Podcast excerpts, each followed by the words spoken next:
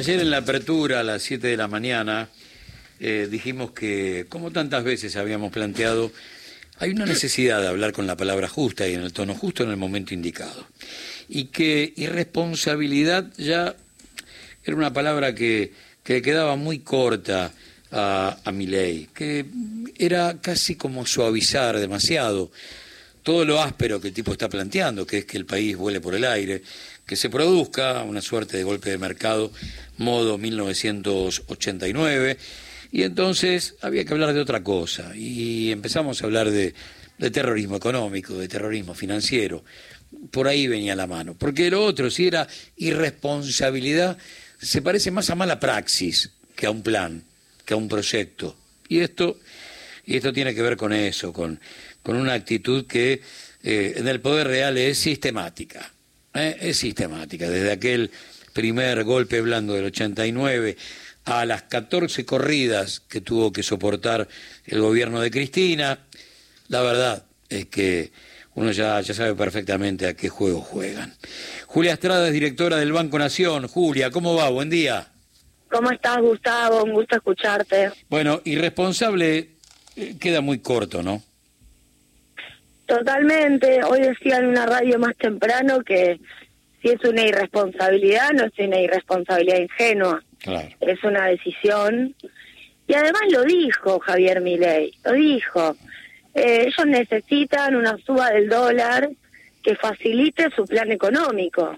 Necesitan que una parte de lo que quieren hacer, obviamente si ganan las elecciones, que eso para nada está para nada está, está dicho y al contrario, diría, me parece que estas cosas ocurrieron ayer, lamentablemente por la negativa, aportan claridad al, conjunto de la población respecto de quién es quién.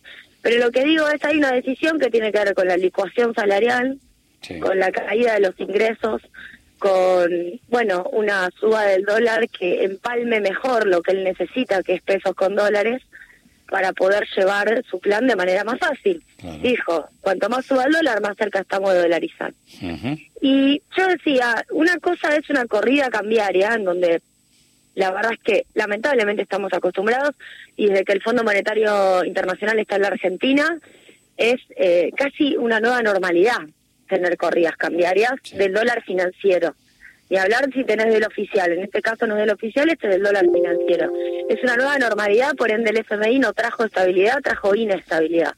Ahora, distinto es que aparezca el candidato más votado en las PASO y llame a la gente a sacar la plata del banco. Esto es querer transformar una suba del dólar que ya ejerce mucho daño sobre la población por la suba de los precios en una corrida cambiaria, es decir, en una crisis sistémica que eh, va a generar, obviamente, generaría de ocurrir, que me parece que estamos en una situación muy distinta a la de otros momentos, yo no veo factible que eso pase, pero que generaría un nivel de, de movimiento muy fuerte en la economía difícil de controlar. ¿Cómo lees el documento de los bancos en defensa propia? Eh, lo hacen diciendo, mira, no necesitamos un, un tipo que no tenga equilibrio emocional, necesitamos a alguien un poquitito más para cumplir nuestros objetivos. Sé que a veces no son parte del modelo de país, te diría casi nunca, pero ni siquiera este tipo nos sirve. ¿Cómo lo leíste vos? Bueno, me pareció un acto muy racional, porque acá finalmente eh, no hay ideología, acá no es un problema de, de ideología, acá llegamos a un punto donde estamos defendiendo una normalidad en términos del sistema financiero. Si vos tenés a un tipo que te está atentando contra tu fondeo, porque te le está diciendo a la gente que saque la plata al banco y la plata de los bancos es el fondeo de los bancos. ¿no? Así funciona el sistema financiero. Uh Ese tipo que atenta contra el fondeo de los bancos me parece lógico, razonable, esperable y positivo que salgan rápido a aclarar que acá no hay una cuestión partidaria, sino que se está metiendo contra eh, con, una, con una situación de estabilidad financiera. Yo decía, estuve ayer con Víctor Hugo hablando en la, en la 750 de los indicadores de estabilidad financiera. Mira, la liquidez sobre depósitos, es decir, la plata disponible sobre depósitos en pesos, es del 75%. Tenemos una liquidez muy alta. Y en dólares es del 92%. Es decir, estamos en una situación de mucha disponibilidad también por la situación inflacionaria, ¿no? Pero fundamentalmente no está el descalce que existió en algún momento en el año 2001, en donde vos tenías muchos de los dólares de la gente prestados. Eso no pasa. Entonces también hay que aclarar cuáles son los datos de solvencia, de liquidez del sistema financiero, que son con los que se quiere meter mi ley. eh, uno suele decir, contame si, si estamos equivocados, que generalmente los mesadineristas saben muy poco de economía. ¿Qué quiero decir con esto? Que economía no es multiplicar los, los, panes, los propios o los ajenos. Que economía es cómo le damos de comer a casi 50 millones de personas, cómo garantizamos educación y salud pública, cómo generamos sueños a través de, de sueldos fuertes. Y generalmente estos tipos están muy lejos de todo eso. El Messi de las finanzas, ¿no? Por hablar en términos de Caputo, está muy lejos de todo eso. Y en el reportaje donde Milei este, plantea no, no este, depositar en pesos, es una pregunta que alguien le hace justamente a un mesa dinerista. Es, che, ¿a dónde pongo la guita?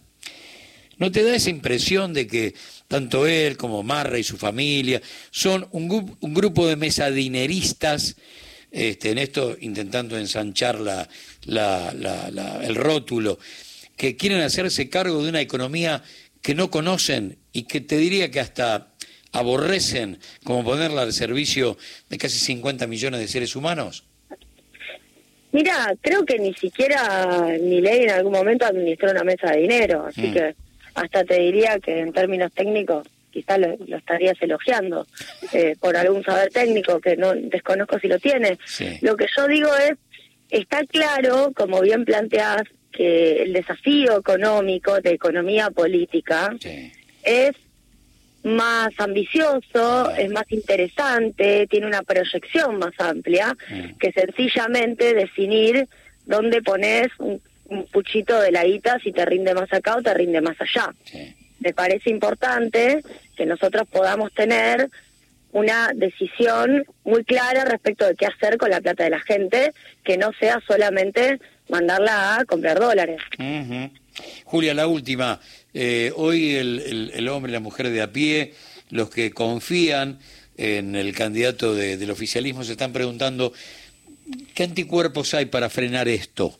Y es un poco la gran pregunta que uno no encuentra muchas respuestas, más allá de ver en el microcentro eh, mucha gente de la FIP, este, policía, intentando que las cuevas no, no, no operen, pero ¿qué otra cosa se puede hacer?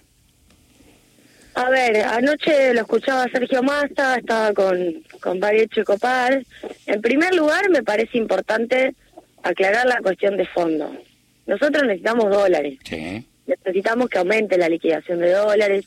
Eh, algo se anunció respecto a algunos acuerdos con exportadores que podían decirse el día de hoy. Me parece importante lograr esos acuerdos porque eh, solamente con, con llevar tranquilidad no alcanza, también necesitamos intervenir.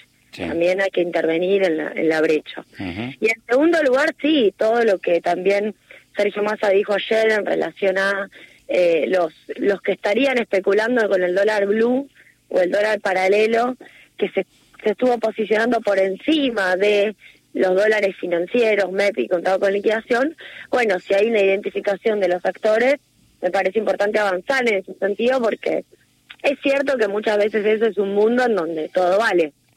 Así que me parecen bien ambas cosas. Muy bien. Julia, gracias por estos minutos de tu tiempo. muchas gracias. Muchas gracias. Julia Estrada, directora del Banco Nación, la preocupación de estas horas, ¿eh? eh insisto, a mí, qué sé yo, lo que más me, me llama la atención a veces es como, eh, como algunos auspician la democracia boba, ¿no? Y acá hay que, hay que ponerla a resguardo.